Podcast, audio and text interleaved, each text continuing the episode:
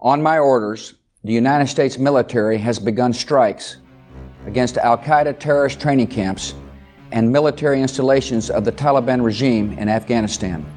Every nation has a choice to make. In this conflict, there is no neutral ground. If any government sponsors the outlaws and killers of innocents, they have become outlaws and murderers themselves. Ich habe ihm auch die uneingeschränkte und ich betone die uneingeschränkte Solidarität Deutschlands zugesichert. We are joined in this operation by our staunch friend, Great Britain. Other close friends, including Canada, Australia, Germany, and France, have pledged forces as the operation unfolds. Die Sicherheit der Bundesrepublik Deutschland wird auch am Hindukusch verteidigt.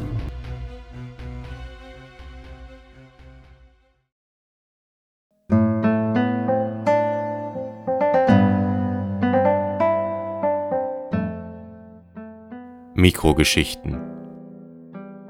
Ein Hörspiel von Benedikt Kendler und Erwin Hitzler.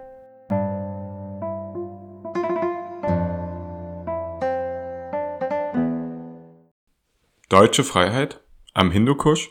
Diese Aussage des damaligen Verteidigungsministers Peter Struck entwickelte sich schnell zum geflügelten Wort. Ein Narrativ, das immer wieder aufgegriffen wurde. Auch von Strucks Nachfolger Franz Josef Jung und das zu einem Zeitpunkt, wo die Bevölkerung angesichts von gefallenen, verletzten und schwer traumatisierten deutschen Soldaten langsam begriff, dass sich wohl die wenigsten in Afghanistan über die deutschen Gäste freuten. Wir sind bedroht durch den internationalen Terrorismus. Und deshalb ist es richtig, wenn wir die Gefahr an der Quelle beseitigen, also dort, wo sie entstehen, bevor sie in wesentlich größerer Dimension unser eigenes Land erreicht. Und deshalb sind unsere Soldatinnen und Soldaten nicht nur für die Stabilität und friedliche Entwicklung in Afghanistan dort im Einsatz, sondern auch für die Sicherheit der Bevölkerung in Deutschland. Die Sicherheit äh, der Bundesrepublik Deutscher, Deutschlands, äh, wird erstmal in Deutschland innenpolitisch verteidigt. Also, weil eine Demokratie jederzeit sozusagen, um lebendig zu sein, sich erneuern wird. Äh, ich sah keine außenpolitischen äh, Bedrohungen, bei denen, denen die Bundeswehr ein Akteur sein sollte.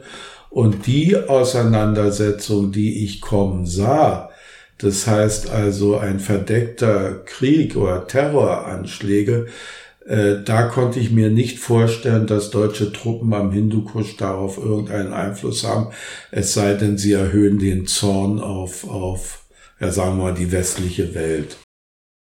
Krieg gegen Terror. Tja, was verstehe ich darunter? Ich verstehe eigentlich äh, zwei Seiten. Das eine ist das äh, Militärische und das andere ist natürlich aber auch das, äh, ja, da kommen wir wieder zur Bildung. Auf der anderen Seite äh, muss äh, dementsprechend diesen Ländern ja oder die, diesen Gruppen auch Alternativen aufgezeigt werden wo sie dann äh, Situation selber rauskommen und sich dadurch eben verändern. Ich meine, im Moment ist ja die Entwicklung in Afghanistan so, dass äh, wohl der ganze Einsatz ja in der Richtung gescheitert ist und dass man jetzt äh, wieder mit den Taliban äh, versucht, zusammen die ganze Sache zu befrieden. Ne? Ich bin groß geworden in den Trümmern des Zweiten Weltkrieges und äh, für mich war das eine selbstverständliche Voraussetzung, dass von Deutschland nie wieder ein Krieg ausgehen darf. Der Bundeswehreinsatz, wenn er zur Friedenssicherung dient und zur Ausbildung der ähm, Polizei und der, äh, der, Soldaten dort, denke ich, macht Sinn. Hm. Ansonsten, ja, wie gesagt, glaube ich, dass die das man in diesen Ländern schon sehr viel Unheil angerichtet hat. Weil also gerade Afghanistan ist ja schon durch alle möglichen ähm, Hände gegangen. Ich meine, die Russen waren dort, die Engländer waren dort. Dieses Land äh, ist schon so oft von fremden Mächten hin und her gerissen worden, dass ich mich dann oft frage, wie soll das jemals, wie sollen die jemals zu einer normalen Demokratie finden?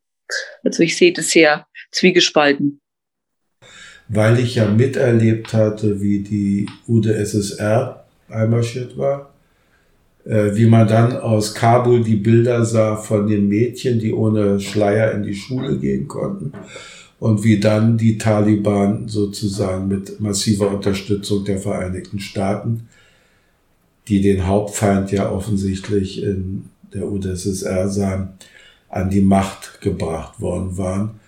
Das heißt, die Amerikaner haben da die bekämpft, die sie selber großgezogen haben. Und ja, dass dieser Krieg verloren geht und dass der damit, was für mich bedeutete, dass es über unnötige Tote gibt, was ich entsetzlich finde, das war mir damals klar aufgrund dieses Hintergrundes.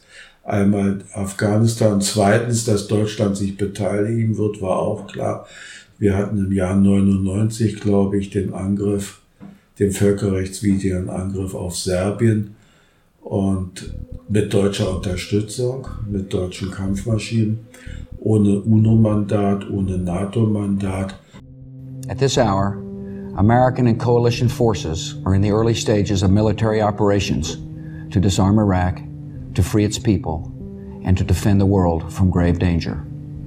On my orders, coalition forces have begun striking selected targets of military importance to undermine Saddam Hussein's ability to wage war.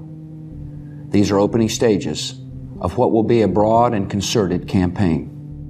Ich konnte mir nicht vorstellen, zu dem Zeitpunkt, aber mein Amerika-Bild hat sich geändert, auch dadurch, ich konnte mir zu dem Zeitpunkt nicht vorstellen, äh, dass die Amerikaner, die amerikanischen Staaten bewusst die Völkergemeinschaft, von der damals noch in hohen Tönen gesprochen wurde, in der Uni bewusst und ihre Verbündeten bewusst belügen würden. Äh, das war etwas, was ich mir nicht vorstellen konnte. Und das Ulgi war, als es dann rauskam, hat es mich andererseits auch nicht überrascht. Viele NATO-Staaten verweigerten der USA die Gefolgschaft, auch weil ein UN-Mandat fehlte. Am 15. Februar 2003 fand dann die bisher größte Friedensdemonstration statt, an der weltweit rund 9 Millionen Menschen teilnahmen. Die Debatte um einen möglichen Kriegseintritt Deutschlands wurde intensiv geführt. Liebe Mitbürgerinnen und Mitbürger, die Welt steht am Vorabend eines Krieges. Meine Frage war und ist, rechtfertigt das Ausmaß der Bedrohung, die von dem irakischen Diktator ausgeht, den Einsatz des Krieges, der Tausenden von unschuldigen Kindern Frauen und Männern den sicheren Tod bringen wird? Meine Antwort in diesem Fall war und ist nein. Aber die Hoffnung zu wecken, mit ihrer Position beim Irak, könnte eine Bundesregierung überhaupt die Chance haben, nach dem 22. September durchzukommen? Das ist der schamloseste Betrug am Wähler, den ich in meiner politischen Geschichte und viele andere jemals erlebt habe, Herr Bundeskanzler. Mich berührt tief, dass ich mich mit dieser Haltung einig weiß, mit der übergroßen Mehrheit unseres Volkes, aber auch mit der Mehrheit im Weltsicherheitsrat und den Völkern dieser Welt. Von der uneingeschränkten Solidarität am 11. September 2001 zum uneingeschränkten Alleingang am 11. September 2002, das ist zu viel für jeden ernst zu nehmenden Menschen, meine Damen und Herren.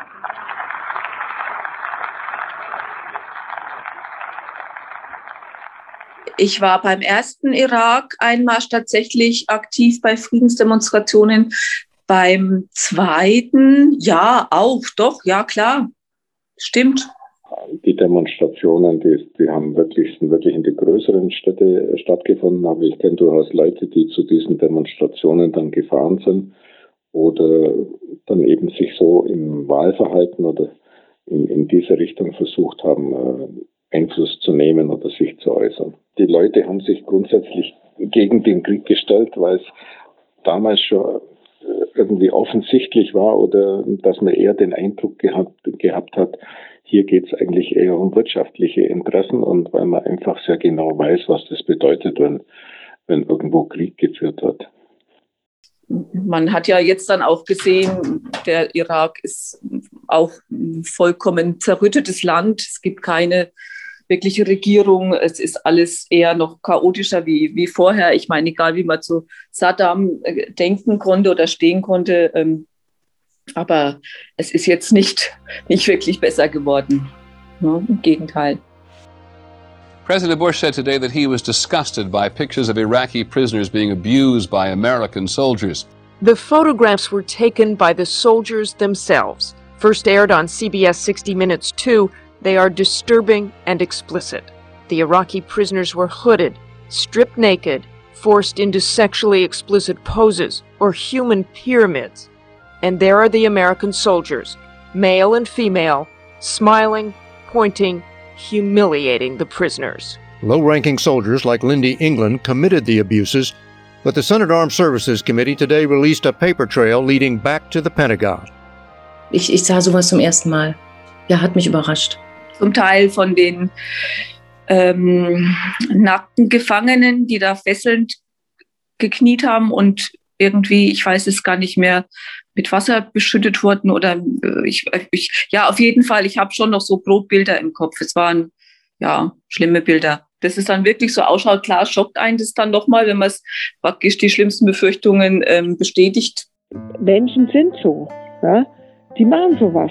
Und das sind den Genfer Konventionen scheißegal. Also wenn die ihr Ziel erreichen wollen, dann gehen die über Leichen.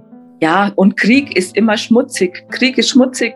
Ich weiß auch nicht, wie das kommen kann, dass, dass man so dann mit, mit Gefangenen umgeht. Ja, also das, das war gruselig. Also was, was da passiert ist, das ist unglaublich. Das ist äh, ein Kriegsverbrechen, also das ist die übliche Reaktion sozusagen. Und die andere, aber mindestens genauso ausgeprägte Reaktion war, mein Gott, was erwarten die Leute eigentlich, was passiert, wenn Krieg ist? Und wenn ich sage, was erwarten die Leute, wenn Krieg ist, dann heißt es nicht, dass solche Taten dadurch, dass Krieg sind, gerechtfertigt werden. Aber solche Taten sind der Krieg, den man abschaffen muss.